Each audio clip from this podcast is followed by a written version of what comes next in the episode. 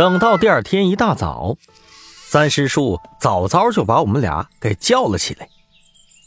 他的脸上到处都是泥巴，整个人显得非常肮脏，但是我却丝毫没有在意。他老人家神秘一笑：“，十三，你知道吗？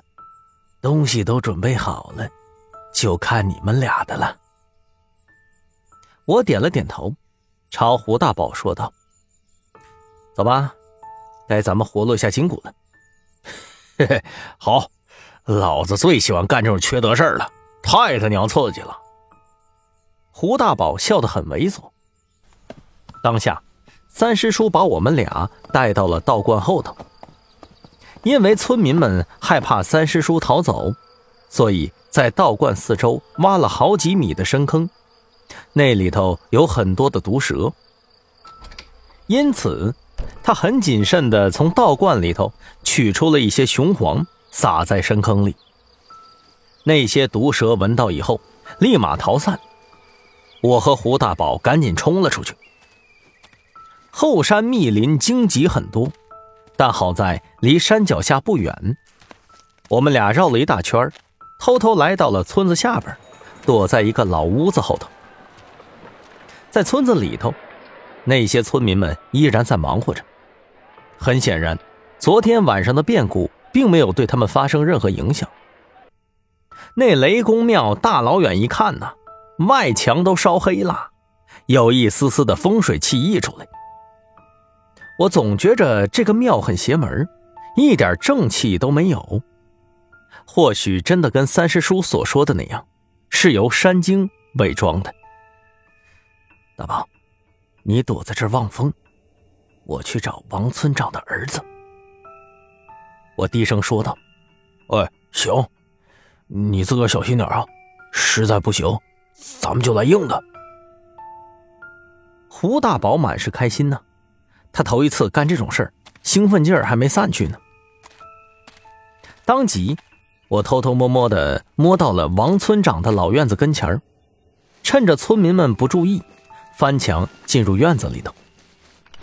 这老院子看起来挺干净的，于是我挨个看，发现在最靠里的一间屋子里头，有一个年轻夫妇躺在床上，男的五大三粗的，应该就是王村长的儿子了。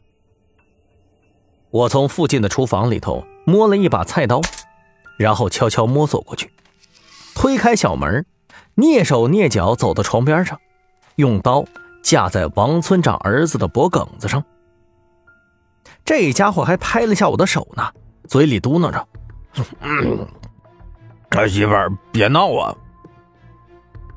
我无奈呀，用刀背拍了一下他脑门这家伙依旧没醒，倒是他媳妇儿醒了，一看见我，啊的一声叫了起来。王村长儿子这才赶紧一看，立马吓到了，呃呃呃。呃，嗯，你干什么？别叫，不然我保准让你人头落地！我恶狠狠的威胁说道：“啊，哎哎，别别，兄兄弟，嗯，你要钱是吧？我老爹是贪污了点钱，我就给你拿去。”这王村长的儿子，别看长得肥头大耳的，但是胆子很小，竟然直接把老爹给出卖了。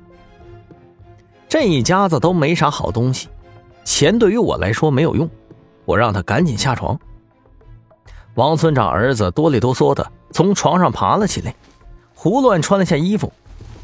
就在这时，他忽然扑了过来，一把抓住了我的手，一改刚才的懦弱：“媳妇儿，快叫人呐！”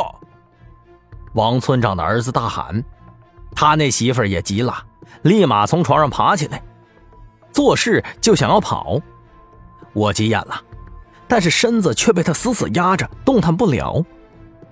眼看就要泄露了，正巧这时候胡大宝冲进来了，一看这情况，二话不说，朝那媳妇后脑门啪就是一下，扑通一下，这媳妇就扔地下了。